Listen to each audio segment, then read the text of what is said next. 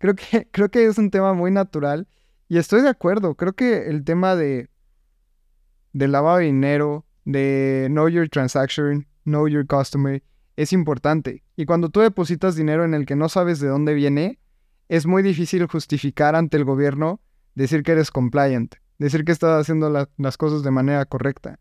Yo creo que es un trade-off que están dando los exchanges diciendo, bueno, yo deslisto monedas de privacidad en donde no sé de dónde vengan los fondos y tú me aclaras el tema regulatorio o tú me permites operar de mejor manera y yo soy más transparente con las transacciones que tengo y de dónde vienen y a dónde van.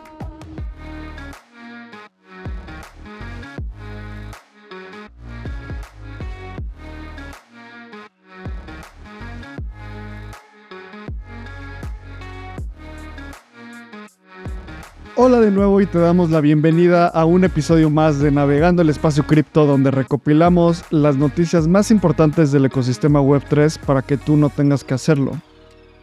Aquí te informamos las noticias sobre cripto, NFTs, DAOs, precios, DeFi y mucho más. Yo soy Abraham Cobos, estoy aquí con mi amigo Lalo Cripto. Lalo, ¿cómo estás? Abraham, muy bien, la verdad, muy contento. Una semana lateral para Bitcoin, pero ya algunas altcoins se están despertando, también el ecosistema de NFTs se ve cada vez mejor. Así que contento por lo que ha pasado en el ecosistema. También tenemos buenas noticias porque vamos a hablar justamente sobre un white paper que lanza el gobierno de China para incentivar el uso de Web3. Vamos a hablar sobre unos NFTs que podrían salir en FIFA. Y vamos a hablar de pagos de USDC sin pagar gas. Yo creo que esos tres temas son los más importantes el día de hoy y estoy muy emocionado por el último, porque el account extraction y todas las implementaciones que se han llevado en Ethereum, al fin las estamos viendo en desarrollo en el mundo real. Así que estoy contento.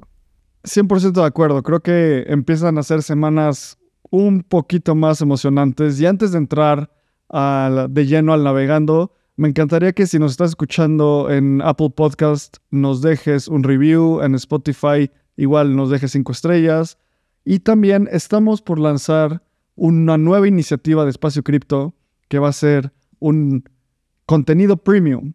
Y para lanzar esto, estamos haciendo un poco de investigación de mercado. Nos ayudaría muchísimo que respondas la encuesta que va a estar en los show notes para saber exactamente qué quieres y entregarte cada vez más valor. Y también no te preocupes, todo el contenido que hacemos hoy en día gratis seguirá siendo gratis. Los navegandos, el podcast, los newsletters. Esto es para agregar más valor y más contenido. Lalo, ¿qué puede esperar la gente de esta nueva suscripción que estamos por lanzar? Vamos a lanzar un tema de research y creo que eso es algo súper interesante en el que Abraham y yo ya habíamos platicado un poco.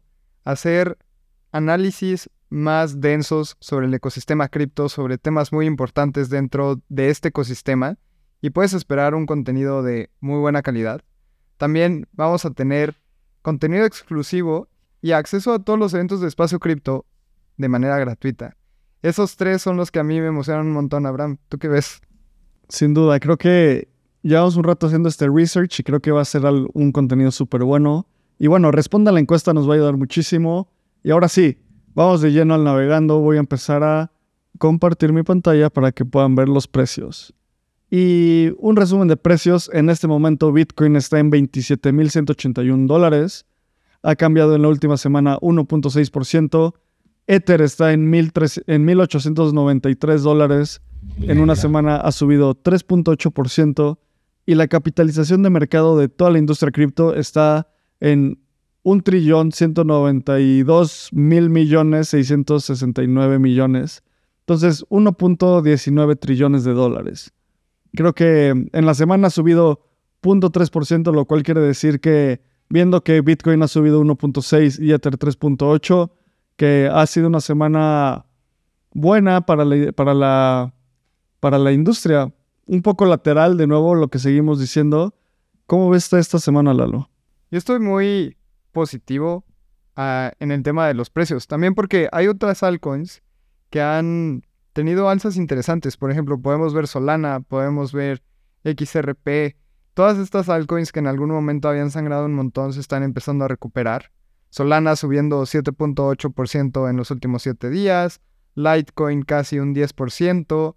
Y bueno, nosotros en Espacio Cripto somos muy voceros de Ether, pero también el price action de Ether se ve interesante. Yo creo que no se puede cantar victoria, pero al menos se ve más positivo. También yo creo que algo que influyó un montón fue el Standard Poor's 500, que es algo que siempre hablo un poco, en el que también se ve positivo. Esta semana subió casi 1.3% y siempre cuando el Standard Poor's sube, las criptomonedas tienden a tener una semana positiva en precios. Así que todo esto también derivado con lo que hablamos la semana pasada sobre si Estados Unidos aprueba o no subir el techo de la deuda.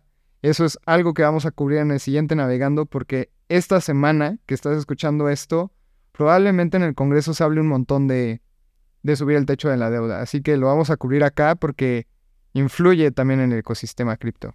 Sin duda, y quiero, quiero señalar una moneda que es Optimism. Esta semana bajó 6.9%. Lalo, tú y yo platicamos mucho de por qué pasó esto. ¿Qué, ¿Qué fue lo que pasó que hizo que Optimism bajara? El precio de Optimism se vio afectado también por un tema de las inversiones tempranas que se hicieron en este ecosistema. Muchos VCs, muchos fondos de inversión liberaron sus tokens. Un smart contract liberó los tokens de los VCs. Y bueno, esto hace que haya más tokens en el ecosistema y muchos VCs tienden a tomar profit. Entonces esto es importante también porque a medida de que se desbloqueen estos tokens, muchos fondos de inversión tienden a tomar profit, venderlos y se va al, al mundo retail. Se estima que los VCs hicieron un 3x a este precio, por lo que es buena utilidad. Y más en un bear market yo creo que también ya quieren tomar ganancias. Entonces esto es importante mencionar en el precio de Optimism. Sí, ¿sabes qué? También creo que... Yo creo que también el mercado se anticipa estas cosas y vende. Porque un VC, los VCs más experimentados, no venden a un 3X, ellos esperan un 10X, 20X, 30X. Y creo que Optimism es una apuesta interesante para que logre eso en el siguiente bull market. Lo quería señalar porque cuando nos metemos y vemos todos los precios, fue una semana muy verde para la mayoría de las, de las criptos y con eso que perdió alrededor de 6% esta semana. Entonces, y nosotros también somos muy vocales de Optimism, creo que es una gran capa 2, es una gran... Analizar esto también nos ayuda a entender qué pasa y a final de cuentas son los token economics. Para ejecutar el proyecto, Optimism Labs levanta dinero de fondos de capital privado y a cambio les da un poco de tokens y esos tokens se liberan un año después o tienen unas, unas reglas. Y en ese momento, como dijo Lalo, justo lo que explicó, impacta el precio. Yo creo que también un 3X en este mercado bajista, yo creo que cualquier fondo de inversión lo, lo toma. Bueno, no cualquiera, pero es muy buena utilidad. Uno que necesite cash. Exacto. Sí, es buena utilidad y alguien que necesite cash, pues sin duda lo va a tomar. Y bueno, vamos a la primera noticia. La primera noticia de esta semana es que Beijing, la provincia, lanzó un white paper para innovación en Web3. Y creo que es bien importante analizar qué es esto. Eh, en este white paper es, fue hecho por una una entidad de gobierno de Beijing que se llama exactamente la Comisión Municipal de Ciencia y Tecnología de Beijing desarrolló el white paper con el objetivo de constituir a Beijing como un hub para la innovación en la Web3. También dijeron que van a invertir alrededor de 14 millones de dólares hasta 2025, que pues tampoco es demasiado dinero. Y este white paper ya como dije, se llama White Paper de Innovación y Desarrollo Web 3. Creo que la industria no sabe qué pensar de esto. No sabemos si es algo super bullish, no sabemos si es como si, no sé, poniendo un paralelismo en México, no sabemos como si la, no sé, comisiona de, la Comisión de Ciencia y Tecnología de Benito Juárez lanzara algo, sería como completamente irrelevante. ¿Y por qué no sabemos esto? Porque China por, sus políticas un poco más de no ser una, un país tan público y tener muchas restricciones, no sabemos qué tan impactante puede ser. ¿Cómo ves esto, Lalo? A mí me gustó porque recordemos que China prohibió las criptomonedas en 2021. Todavía, si tú vives en China, no es que puedas ir a Binance y comprar Bitcoin. Pero al menos un white paper en el que diga vamos a incentivar el uso de, del mundo web 3 es positivo. Y justamente en el white paper mencionaban también el metaverso. Así que es un timing interesante. También esto lo leí que dijo sí, sí, porque Hong Kong va a permitir al retail empezar a tradear en junio primero. Entonces, la gente se va a ir a Hong Kong a tradear, o bueno, al menos Hong Kong está incentivando el trading de cripto y en China está prohibido. Entonces yo creo que también esto es una manera de no quedarse rezagados y me gusta, creo que el mensaje es, va más allá del tema del dinero como mencionabas, no es tanto, o al menos 14 millones para China no, no suena a que es un montón, pero es un mensaje de vamos a buscar innovación en Web3 y le vamos a meter una lana. Entonces yo creo que eso es lo positivo. Sí, igual tiene algunas, algunas frases súper importantes que dice como el documento describe que la tecnología Web3 es una tendencia inevitable para el futuro y para el desarrollo del Internet. Y durante sus inversiones dicen que va a haber tres etapas de desarrollo en la industria. La primera, que es la etapa preliminar en donde estamos actualmente, donde hay diferentes experiencias simples de realidad virtual y las transacciones digitales pueden hacerse, pero están limitadas en las aplicaciones industriales y de gobierno. Eso está raro.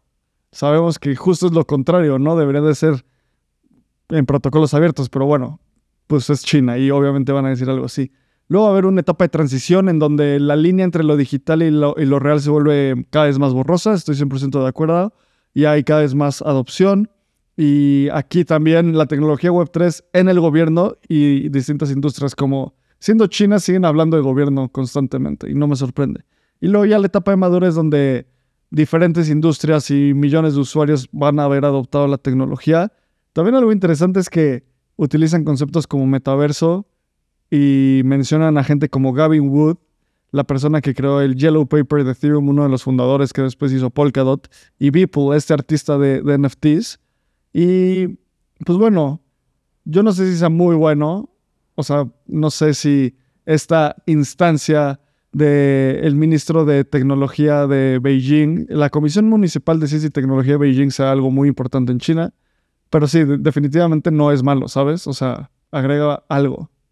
Lo mínimo es que lo mínimo es que no sea nada, mínimo no es bearish.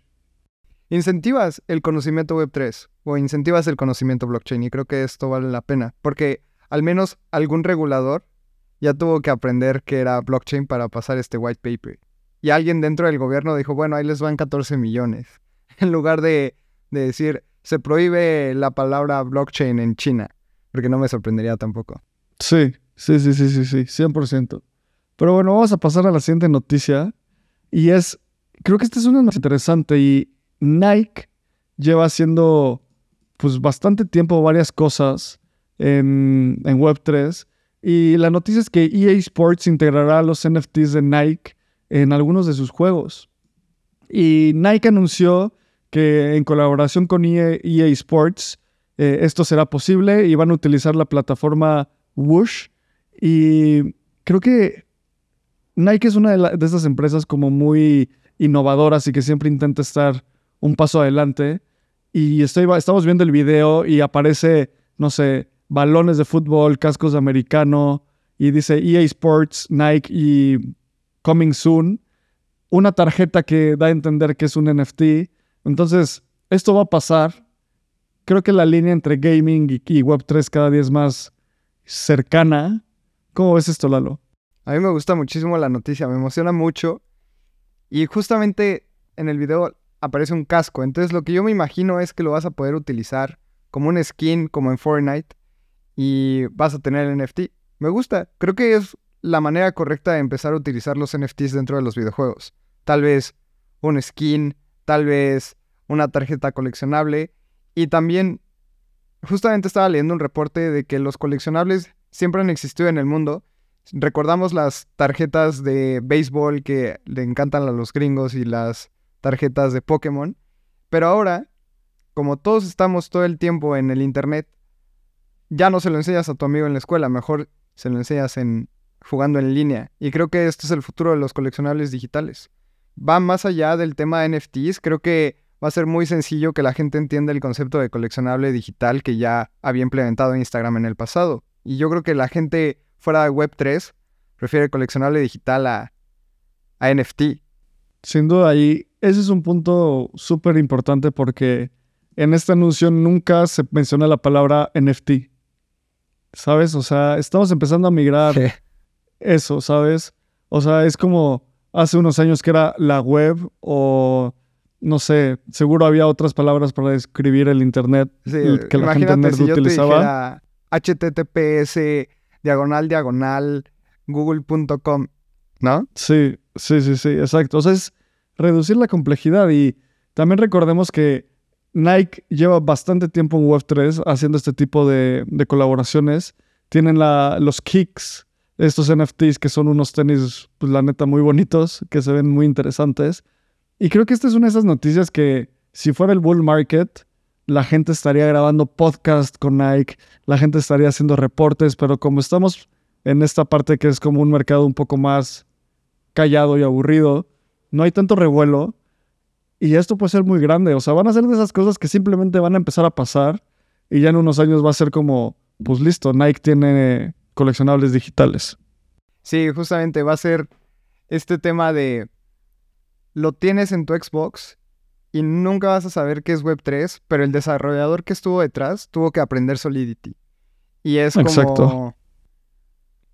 Tú y yo nunca nos preguntamos qué tecnología está detrás de Spotify. O de, Shazam, por ejemplo, que a mí me vuela la cabeza cada vez que utilizo Shazam y digo, wow, ¿cómo hicieron esto? Creo que mucha gente ya ni se lo va a cuestionar. Sin duda alguna. Sin duda alguna. Y más con empresas como Nike, ¿sabes? O sea, Nike hace ropa deportiva. Y está viendo esta tendencia de coleccionables digitales, metaverso, gaming. O sea, es una. Como siempre decimos en espacio cripto, o sea, las mayores innovaciones vienen de las convergencias de tecnologías, no de una profundidad de una tecnología súper clavada, ¿sabes? Justo lo que decías de Nike, imagínate que estás jugando FIFA y tienes un jugador que utiliza Nike y otro Reebok, pero el de Nike viene con un NFT. Yo creo que utilizaría el del NFT. sí, o sea, a final de cuentas es como cómo tienes más engagement y más claro. como apego emocional con las cosas que tienes. Así sea tu videojuego de FIFA, así sea tu skin de Fortnite, así sea tu celular, lo que sea, ¿no? A final de cuentas, esa es una métrica muy básica en un producto, como qué tan, qué tanto uso, qué tanto engagement tienen, porque eso mueve la retención, o sea, también, imagínate que tienes PES, que es el otro, el competidor de FIFA, y no tienes, no puedes personalizar y no puedes poner tus NFTs, o bueno, tus coleccionables digitales. Y en FIFA sí. O sea, es valor agregado. Va a haber gente que va, se va a cambiar a FIFA y solo va a usar FIFA por eso. No, estoy súper de acuerdo. Y justamente en el deporte, me encanta cómo los equipos han logrado que sus aficionados sean sus clientes por 50 años. Nace Chiva, muere Chiva. Pero yo creo que nunca nadie ha dicho, nazco Nike, muero Nike, ¿no? Entonces creo que esto también ayuda a incentivar eso. Y más si ya tienes el NFT de Nike, ¿para qué vas y compras los de otras marcas? Siento que pasa lo mismo con Apple, por ejemplo. Ya, te quedas dentro del ecosistema, es muy difícil salirte. Yo creo que están haciendo algo parecido con esto. 100% de acuerdo. Y ahora vamos a una noticia más de no de NFTs, sino de activos y de wallets.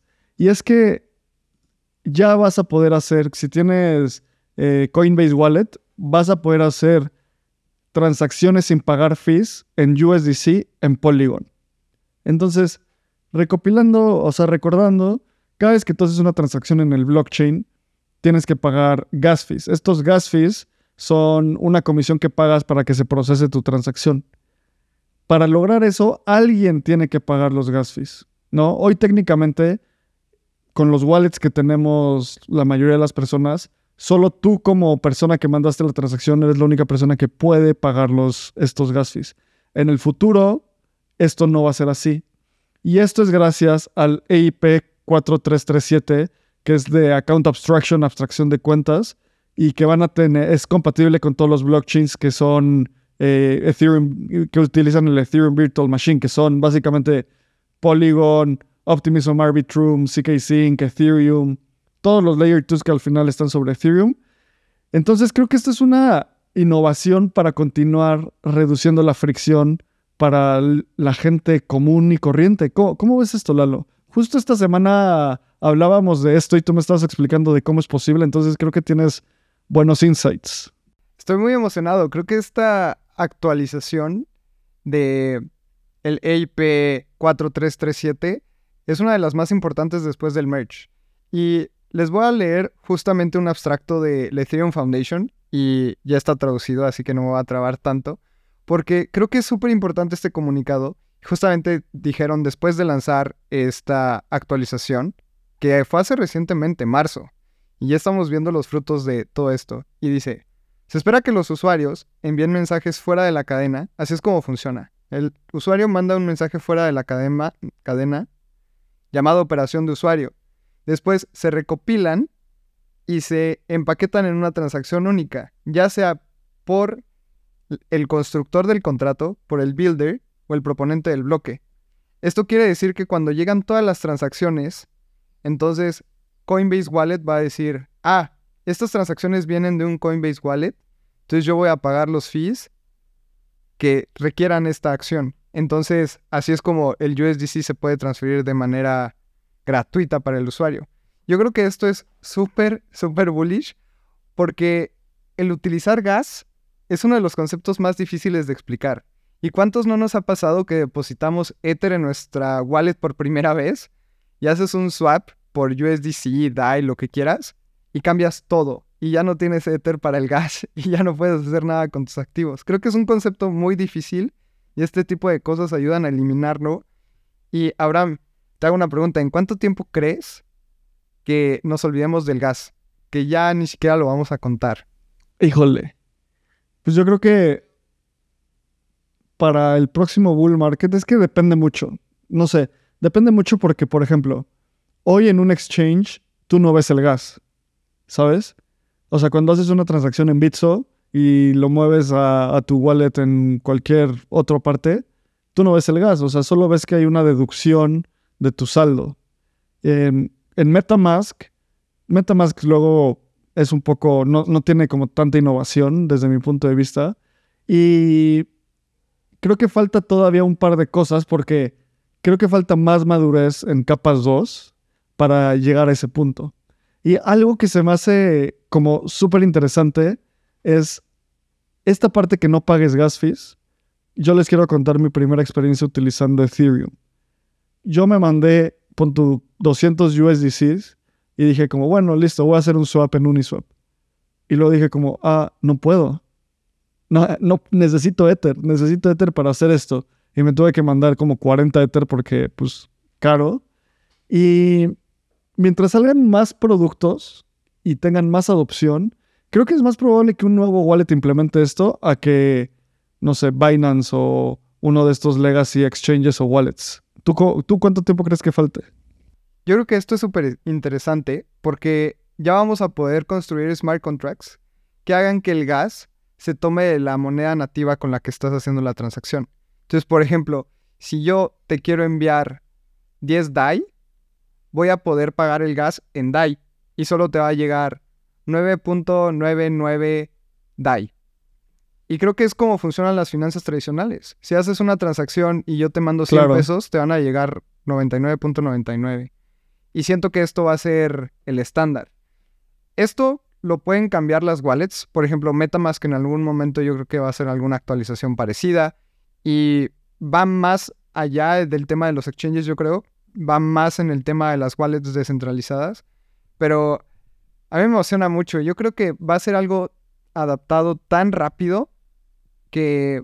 No nos daremos cuenta. Dos, tres años, sí, no, no vamos a ver el gas y nos vamos a acordar de, Abraham, ¿te acuerdas cuando teníamos que tener Ether para pagar el gas? Yo creo que sí va a pasar. Va a ser así como, ¿te acuerdas cuando tenías que poner un máximo de gas, un mínimo de gas, un precio del güey? O sea, eso, eso es tecnología por estar muy early, ¿no? Esto es, esta es una de esas cosas que cada vez van a traer más adopción. Porque va a haber va a haber wallets donde la gente ni siquiera va a saber que lo está utilizando. O sea, no va a saber que está utilizando Web3, solo va a, va a tomar un curso, va a mintar un NFT con su tarjeta de crédito, va a vivir en su wallet y luego va a comprar Optimism. Porque puede ahí, ¿sabes? Porque quiere votar en las propuestas de la DAO. Exacto. Y eso suena como un gran negocio. Ojalá alguien lo haga. Siento que esto era como antes cuando empezaron los coches y tenías que llegar a la gasolinera a ver si había gas y después era, dame gasolina de 98 octanajes. Y ahorita ya nada más llegas y es como de la roja o de la verde. siento que esa dificultad de hacer cosas no va a existir o va a ser muy sencilla. Exacto. Otro, otro gran ejemplo con los coches es cuando empezaron los coches, pues no había las calles optimizadas para los coches. O sea, se necesitaba más infraestructura. Y eventualmente se hizo esa infraestructura que facilitó el, tránsito de esta nueva tecnología. Entonces, esta es infraestructura que facilita el tránsito de, esta nueva tecnología. ¡Qué emoción! Descarguemos eh, Coinbase Wallet y hagamos alguna transacción en USDC para, para ver cómo sucede. Y creo que algo que es súper interesante y súper importante es cuánto tiempo esto va a poder mantenerse. Porque mientras más transacciones hayan, pues Coinbase va a tener que subsidiar las gas. ¿Tú crees que, que haya un monto máximo? Yo creo que Coinbase va a estar contento. De... Además, Coinbase también está invertido en, en Circle y en, toda esta tecnología con USDC. Claro, ¿sabes qué? Creo que ese es un buen punto que no mencionamos. ¿Quién paga por estos gas fees? Porque no hay launch gratis, ¿sabes? O sea, no es como que nadie lo paga. Y es un subsidio de, de Coinbase. Es un subsidio de Coinbase. Y creo que es muy natural, o sea, es un costo de adquisición. O sea, en, su, en su ecuación de revenue está cuánto dinero puede hacer el usuario y cuánto, o sea, cuánto dinero le da el usuario a la empresa y luego cuánto le cuesta a la empresa adquirir el usuario. Esta parte está en el costo de adquisición porque tienen que subsidiar centavos y si después hay cientos de millones de transacciones, pues es un dinero considerable, ¿sabes? Y luego si la gente lo empieza a usar demasiado y no está la tecnología de escalabilidad adecuada, les puede salir carísimo. Creo que yo creo que esto está controlado, o sea, esto va a ser, esto lo está considerado por Coinbase. Entonces, no veo, a menos de que, o sea, si dejan de, de subsidiar los gas fees, hasta es bueno, porque quiere decir que hay demasiada gente utilizando el blockchain, ¿sabes? sí. Ya, a mí se me hace muy, muy interesante este approach y siento que también es una estrategia para llevar a los usuarios a una wallet non custodial o una wallet descentralizada fuera del exchange de Coinbase y en algún momento le van a decir adiós a Polygon y van a migrar a todos a Base. 100%. Y creo que ese es un gran comentario para un segue a nuestra siguiente noticia, que la siguiente noticia es que el balance de Ether y Bitcoin en exchanges está cerca de llegar a lo más bajo en cinco años. Y yo justo estaba platicando con Diego, quería meter esta noticia. Se me hace de las noticias más importantes de la semana, honestamente. ¿Qué está pasando? Entonces, hoy en día los exchanges centralizados tienen alrededor de 17.8 millones de ETH, que representa el 14.85% del total de los tokens de la red. Es muchísimo dinero, ¿no? Es una cantidad súper, súper alta. Hay que considerar que en 2020, en el verano de 2020, este porcentaje era el 30% de la red. O sea, proporcionalmente ha disminuido a la mitad la cantidad de Ether que la gente tiene en exchanges. ¿Y a dónde lo sacan? A self-custodial wallets, la mayoría. O sea, a su Metamask, a su Ledger, a su Trezor, a lo que sea donde la gente custodia su propio dinero. Es súper importante también decir en qué momento empezaron a ver estos cambios, porque nos da como una indicación de qué es lo que está pasando en, el mercado y con, la gente que utiliza estos servicios. El mayor declive vino en noviembre 2022 y en diciembre 2022, después del colapso de FTX. ¿Qué quiere decir esto? Y yo lo hice, de hecho. Tú y yo lo, creo que tú y yo lo platicamos mucho. Yo tenía dinero en muchos exchanges y dije, no sé, mejor me lo mando a un wallet, que se quede ahí y ya, o sea, si me lo roban va a ser mi culpa, no va a ser culpa de un de Sam Bankman Fried o de algún founder de algún exchange.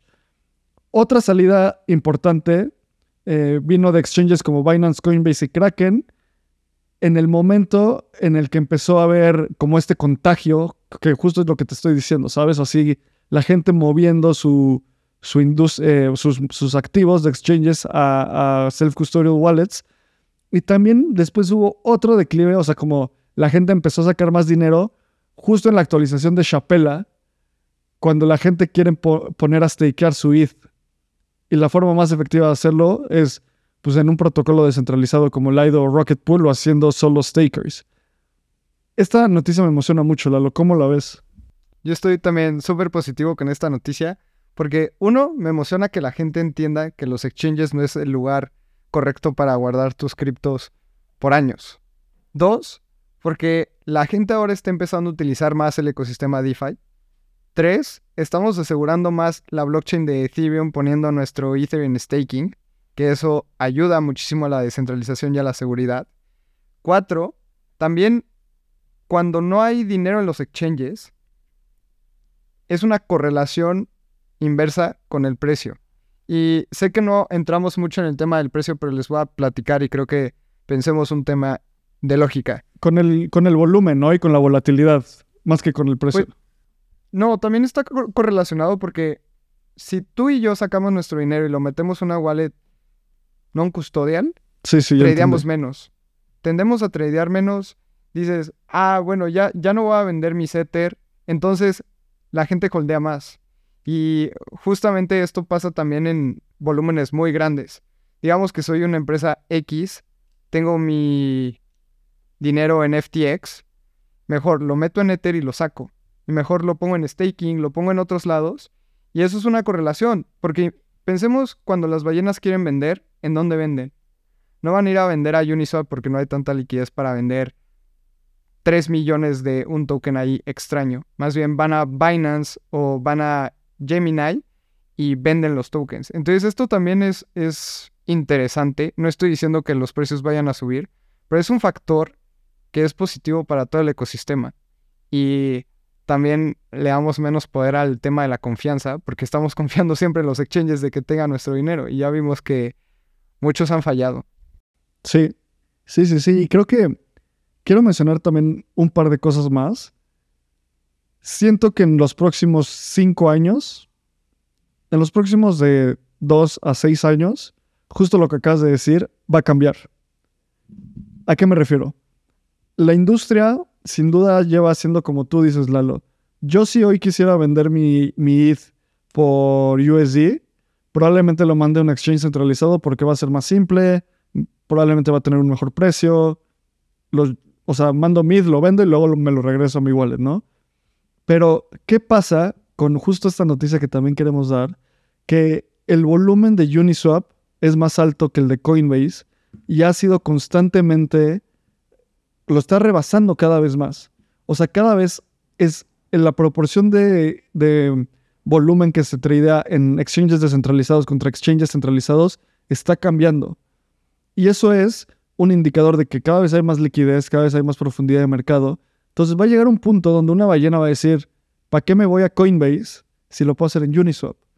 Lo puedo hacer en Uniswap, en Optimism o en Arbitrum, donde me van a cobrar casi nada de gas fees y un pequeño fee de Uniswap, ¿qué va a pasar ahí? Y mi hipótesis es que Coinbase va a seguir ganando. ¿Cómo va a seguir ganando Coinbase? Con Coinbase Wallet e integrando la liquidez de exchanges descentralizados en su producto retail. Entonces, creo que va a ir mucho hacia allá. Por eso digo que es a mediano plazo, de, de dos, bueno, más, como de cuatro a ocho años, eso va a ser un punto súper importante. Yo creo que también va a depender mucho de la experiencia de usuario que se desarrolle, porque pensemos una ballena que quiere vender Ether a 1900 y el precio está en 1880, va a tener que poner una orden. Entonces, si tú vas a Uniswap, tienes que hacer el swap instantáneo. Yo creo que vamos a verlo con DYDX, por ejemplo, que es un exchange descentralizado en el que el volumen no está en los libros de el exchange pero yo creo que también va, a haber nuevas experiencias de usuario para traders. Que Por supuesto. al momento no está nada optimizado para ballenas utilizar Uniswap. Entonces creo que estaría interesante en un futuro ver Uniswap trading o Uniswap Trade o Uniswap Desk en donde se pueda hacer esto, pero yo creo que va a tomar un tiempo y los exchanges también son muy buenos para atraer ballenas, dar incentivos, eh, dar buen servicio a cliente, porque también eso es algo importante. Si tú todavía eres una empresa que hace trading, quieres tener a alguien del otro lado diciendo, oye, voy a vender 20 millones, ¿tienes liquidez suficiente? Claro. Y entonces el exchange va a buscar liquidez con otras personas. Entonces creo que es una experiencia distinta, pero creo que la noticia sigue siendo positiva. Sí, o sea, súper positiva. También es, o sea, siendo un poco, no sé, precavido sobre esta noticia que yo considero que es muy bullish, también es un ciclo natural en los mercados. O sea, cuando empieza a haber más volatilidad, cuando empieza a haber más volumen, la gente regresa a los exchanges a vender. Va a llegar un punto donde esto no va a pasar, según mi hipótesis, porque la gente se va a migrar a DeFi. Hoy no estamos ahí, pero es importante vislumbrar este futuro. Y lo que decías de Uniswap, creo que es un reto de experiencia de usuario más que de cualquier otra cosa. Porque ¿qué pasa cuando en un wallet dices como quiero vender este a este a este precio y no sé, como que firmas la transacción y el contrato inteligente hace como la lógica para que pase al precio que tú dices. ¿Sabes? O sea, creo que se va a poder solucionar después. Entonces, no sé. Esta es una de las noticias más bullish desde mi punto de vista. Estoy muy de acuerdo con lo que dices. Creo que todavía hay que vencer ese miedo y no sé si todavía te pasa, pero yo cada vez que mando dinero en, dentro del ecosistema es como, ay, a ver si llega, ¿no? y siento que un trader o alguien que está detrás de un trading desk, en el momento que tradeé 20 millones de dólares de manera descentralizada y que no pueda llamar al servicio de atención de Uniswap y decirles, oiga, no veo mis fondos. Creo que estoy, estoy de acuerdo contigo, no es un tema de, de tecnología, la tecnología va a llegar y va a ser mejor. El tema va a ser la interacción con los contratos. No sé por Creo supuesto. que todavía hay gente que le gusta ir al banco y sentarse ahí con la gente. Siento que va a pasar lo mismo acá. 100%, 100%. Y es abstraer la complejidad de la experiencia del usuario. Eh, claro. Y justo esta gráfica que estoy mostrando de Glassnode se ve claramente cómo a partir de septiembre de 2020 ha ido bajando y estamos en un punto donde ahí está el mercado o sea, hay que atacarlo. Esta tendencia que acabas de decir de los exchanges dejando, bueno, más bien de la gente sacando su cripto de los exchanges, también de USDC haciendo transferencias en gas. Esto es para el siguiente bull market. Es hacer la siguiente infraestructura. Entonces, me da muchísima emoción. Y bueno, vamos a la siguiente noticia. Y la siguiente noticia es que Binance va a bloquear privacy coins en Europa. O sea, lo que van a hacer es, van a deslistarlas. En, Francia, Italia, Polonia y España, 12 proyectos de privacy coins van a ser deslistados, que son Decred, Dash, Zcash, Horizon, bueno, varios más. Creo que los más importantes son Dash, Zcash y tal vez Decred. Ah, y Monero, Monero. Entonces, ¿qué opinas de esta noticia, Lalo?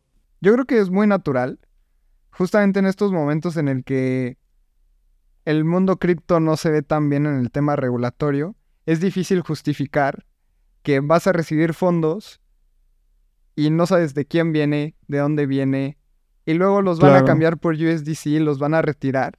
Creo que, creo que es un tema muy natural y estoy de acuerdo. Creo que el tema de, de lavado de dinero, de know your transaction, know your customer, es importante. Y cuando tú depositas dinero en el que no sabes de dónde viene, es muy difícil justificar ante el gobierno decir que eres compliant, decir que estás haciendo las cosas de manera correcta.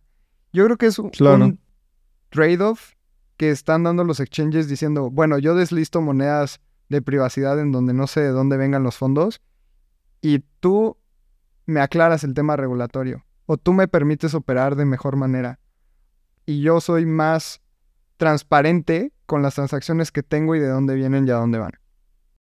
100%. Y también estos privacy coins, creo que también siendo muy críticos, no sé qué tan exitosos han sido después de su propuesta de valor.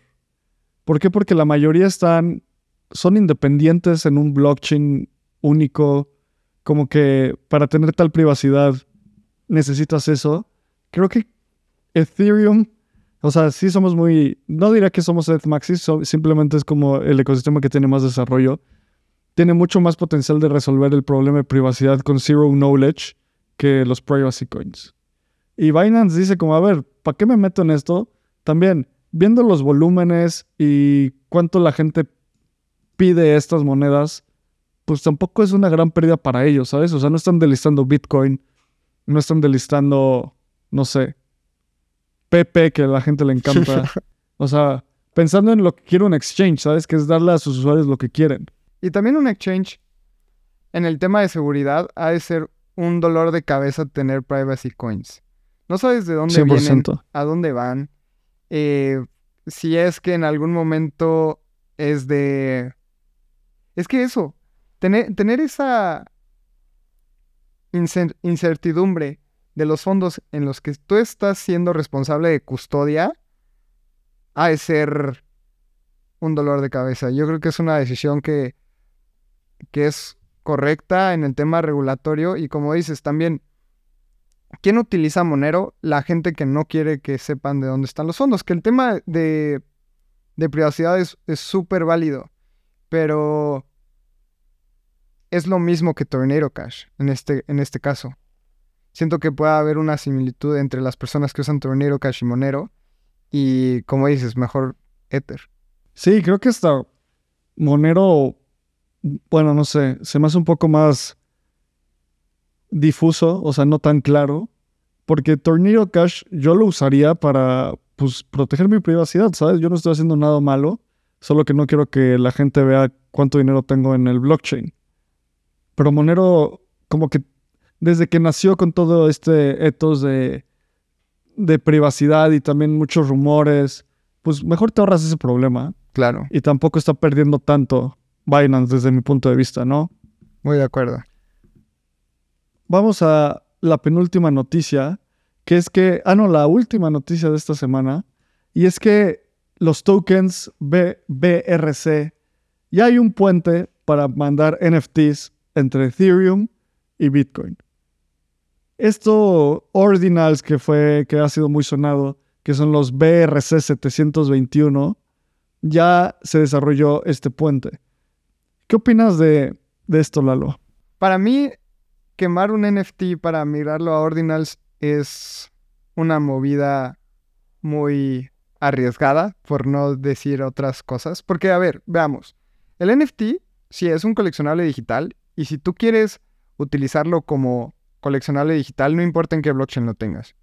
Entonces, si a ti te gusta el arte y prefieres Bitcoin, llévatelo a Bitcoin. Pero el caso más allá del tema de los NFTs como arte digital es la utilidad que pueda haber. Y para eso lo necesitas tener en, una blockchain con smart contracts nativos, en donde sea mucho más fácil revisar y autorizar que tú eres el poseedor de ese NFT, poder, poder interactuar con la blockchain. Y un ejemplo muy claro fue una persona que quemó un Void Ape para llevárselo a Ordinals. Y ese Void Ape costaba 169 mil dólares y justamente el equipo de Boyd Apes lanzó un comunicado que dijo, si ustedes migran su NFT de Ethereum a la blockchain de Bitcoin, no puedes hacer nada con ese NFT porque no lo puedes validar con el contrato inteligente, por lo cual te tenemos que sacar del Discord, por lo cual si en algún momento hacemos un lanzamiento o un airdrop de algún otro NFT, no te va a llegar si vamos a hacer un evento y tienes que validar tu entrada con tu NFT, como no está dentro de la blockchain de Ethereum, no vas a poder entrar. Entonces creo que el migrar tu NFT a Ordinals, si va más allá del tema de utilidad, es una tontería para mí. Si te gusta el arte y lo quieres tener en Bitcoin y está bien, llévatelo. Y si te gusta la blockchain de Bitcoin para todos estos temas, pues tenlos allá, pero mirarlos y quemar un NFT es una tragedia. Es como el arte que quemaron de. Ay, no, de Frida Kahlo para hacer una porquería. Sí, sí, sí. Creo que algo que estoy 100% de acuerdo. O sea, y esto, ah, esto se va a hacer reforzar la narrativa de que los NFTs son, son solo JPEGs como inservibles. A mí lo que dices de tener como... Tener utilidad del NFT es el mayor valor que tienen este tipo de activos. Hoy los NFTs encontraron product market fit con el arte y con con la especulación. Pero en verdad, pues es muy... No necesariamente eso es lo único. El ejemplo del Board Ape que se quemó creo que es perfecto. Entonces, puentear esto... Además, una de las cosas más importantes es que es una calle de un sentido. Solo puedes mandar de Ethereum a Bitcoin. No lo puedes regresar de Bitcoin a Ethereum por cómo, por cómo funcionan los contratos inteligentes. Entonces, como que en realidad es... Yo creo que no he terminado de entender Ordinals eh, porque no le veo muchísimo potencial ni muchísimo valor. Y hacer esto es interesante por el desarrollo de la tecnología. Está cool a ver a dónde nos lleva y qué puede pasar con él, con la tecnología, pero es eso, ¿sabes? O sea, no le veo mucho potencial. Eso que mencionabas, justamente el market fit con la imagen me hizo pensar mucho, porque recordemos que un NFT es un token. Es como ir a las maquinitas y que te den una fichita. Que al final, sí, tienen una imagen y creo que visualmente los humanos siempre hemos estado muy... Claro. Muy atados a ver algo. Y es bueno, esta imagen representa que tienes acceso a la comunidad del, de los Bored Apes.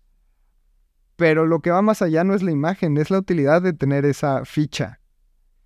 Y quemar esa ficha por tener tu imagen en lugar de tenerlo en una monedita, lo tengas en una monedita de plata, ya, claro. ya perdiste la utilidad de la moneda. Se me hace... A ver cómo evoluciona esto. O sea, no, no veo hoy cómo puedo agarrar tracción. Igual también, cuando me explicaron la idea de los NFTs, dije, qué estupidez, son imágenes. Y luego ya entendí todo el, el potencial. O sea, es muy natural en esta industria equivocarnos con, con las tendencias que vemos. Te hago una pregunta. Si tú eres un desarrollador exitoso de un proyecto de NFTs y tus usuarios los empiezan a migrar a Ordinals, ¿desarrollarías contratos inteligentes en Bitcoin? Sí, claro. Si los usuarios lo quieren, o sea, se tiene que... Haré un experimento, es la respuesta. Haré un experimento para validar qué, tan, qué tanta demanda existe en realidad. Porque poniéndome en los zapatos de alguien de, producto que está en esa situación, puede que le lleguen 30, 40, 50 tweets al día de gente pidiendo, no sé, board apes en ordinals. Pero que sea una persona con 800 bots, ¿sabes? O sea, es muy, muy difícil entenderlo. O sea, si vas al Ape Fest y el 20% de la gente dice como, no, Bitcoin, Bitcoin, Bitcoin, dices como, ok, listo, estoy hablando con la gente o sea, directamente y me están dando esa información. Entonces lo que yo haría sería un experimento que también, o sea, Yuga Labs también, ¿te acuerdas que lanzó un experimento en Ordinals? Y ya después no supimos nada más, entonces puede que lo hayan hecho y hayan dicho como, todavía no está, o sea, todavía no tengo suficiente información para hacer una inversión y desarrollar en Ordinals seguiré construyendo sobre mis board apes normales. Entonces, sí lo haría, pero obviamente no me iría de boca con una super inversión porque una de las reglas de producto es validar las necesidades y que los usuarios están dispuestos a utilizar el producto. Si desarrollas algo sin eso, probablemente fracases. Claro. Y no, y justamente eso fue lo mismo que está pasando con Miladies, que es este proyecto de NFTs que ha tenido un auge impresionante es lo que Abraham está compartiendo en pantalla, porque hubo un nicho de miladies que querían sus NFTs en Ordinals.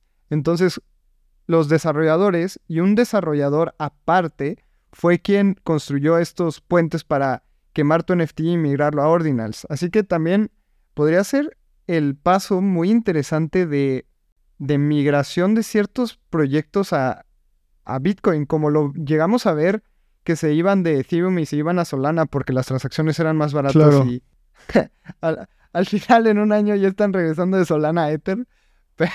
Pero, estamos viendo estos sucesos también de otras colecciones como Milady que al final tienen volumen y tienen una comunidad fuerte. Sí, también, a ver, hay 324 mil ladies listadas. Supongo que es una colección. Entonces, eh, punto 32%. Mm, o sea, dices, no, no Sí, manches, ya migraron 324. Pues sí, pero también puede que una persona haya migrado 150, ¿sabes? O sea, creo que es muy, es muy difícil. O sea, con Claro. la información que tenemos hoy, yo no me siento seguro de decir qué es ruido y qué es señal. O sea, necesitamos hacer como una segunda derivada, hacer el on-chain análisis, ver cuántas personas están aquí. Por ejemplo, ver la diferencia de precio entre un Milady en, Ordinals y un Milady en su chain nativo, ¿sabes?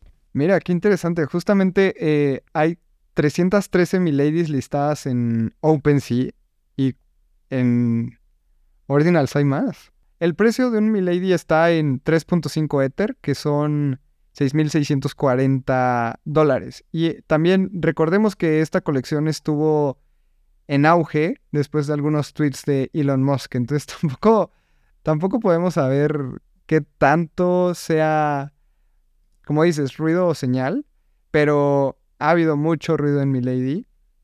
Y ver este, este tipo de temas ahora migrar a Ordinals, no sé si ahí hay una tendencia. Sí.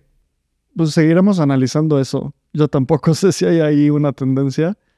Y NFTs en Bitcoin creo que falta más, o sea, mucha más madurez en el ecosistema de, de Bitcoin como de contratos inteligentes para llegar a NFTs. No sé. Nada más como último dato, ya se alcanzaron las 10 millones de inscripciones de Ordinals en, en Bitcoin. Así que 10 millones tampoco es poquito, justamente contrastadas con las 3 millones que había en las primeras semanas de mayo. Entonces, de mayo para hoy, 7 millones de inscripciones en Ordinals, pues también es un volumen Sí, sí. exponencial que, como hemos dicho, o sea, también es un experimento y en espacio cripto tal vez el día de hoy no creamos en el potencial de, de Ordinals y en seis meses vamos a cambiar nuestra opinión y podemos decir que Ordinals futuro. es la siguiente tecnología más impresionante, pero al menos al día de hoy esto es lo que vemos y también lo que nos gusta, o al menos lo que me gusta de Espacio Cripto es que no nos clavamos con una idea y nos tatuamos esa idea por el resto de la vida. Si en algún momento Solana termina siendo la mejor cadena, pues va, va a ser Espacio Solana, pero creo que, creo que al día de hoy no hay suficiente información como para decir que O- Ordinals son el futuro de los NFTs y yo lo veo en los contratos inteligentes, en una blockchain nativa que soporta contratos inteligentes, en una blockchain que tiene la mayor cantidad de transacciones de gas quemado, de desarrolladores. Así que ese es el estado de, de Ordinals y como dice, dije, tal vez en seis meses vamos a hablar más de ellos y los vamos a seguir cubriendo acá. Pero por el momento creo que me quedo con un Milady en Ethereum. Sí, yo, yo de inicio no compraría uno. no me late ni se me hace como un pump de Elon Musk. Y tienes toda la razón. O sea, el espacio cripto lo que maximizamos es información sobre protocolos descentralizados y que tengan adopción. ¿Sabes? Como esa combinación. Si puede ser algo súper descentralizado y bueno, pero pues nadie lo usa, creo que puede que haya algo ahí. Más necesitamos como ayudarle a la gente a entender, a la comunidad a entender todo, pues, la industria del espacio cripto. Así que, pues bueno, creo que esas son las noticias de hoy. Muchísimas gracias por sumarte y escuchar otro episodio de Espacio Cripto. Lalo, ¿dónde la gente nos puede encontrar? como ya todos saben, Abraham está en Twitter como AbrahamCR y yo estoy como Lalo Crypto. El día de mañana, martes, tenemos un evento en el Hub en Ciudad de México. Entren a nuestras redes sociales, todavía hay algunos espacios y llevaremos un arte físico en el que daremos un anuncio sobre los siguientes pasos de Espacio Cripto. Así que va a ser muy emocionante. Nos vemos el martes por allá. Abraham y yo vamos a estar. Y síganos en todas nuestras redes sociales. También suscríbanse a nuestro newsletter, en donde, como hablamos en el principio del programa, tenemos varias noticias de Espacio Cripto. Así que muchas gracias por escucharnos y nos escuchamos en el próximo episodio. Este guion de Mundo Futuro lo escribió una inteligencia artificial. Imagina un mundo donde la tecnología se convierte en una extensión natural de nuestras vidas. Donde cada experiencia se eleva a niveles inimaginables de simplicidad. Un mundo donde los límites se desdibujan y las ideas se hacen realidad con un solo toque. El mundo cambiará más en los próximos 10 años que en los últimos 100. Yo soy Jorge Alor. Yo Mario Valle. Y yo Jaime Limón. No te pierdas Mundo Futuro, el principio del fin. Disponible en cualquier plataforma de podcast. Mundo Futuro, Mundo Futuro.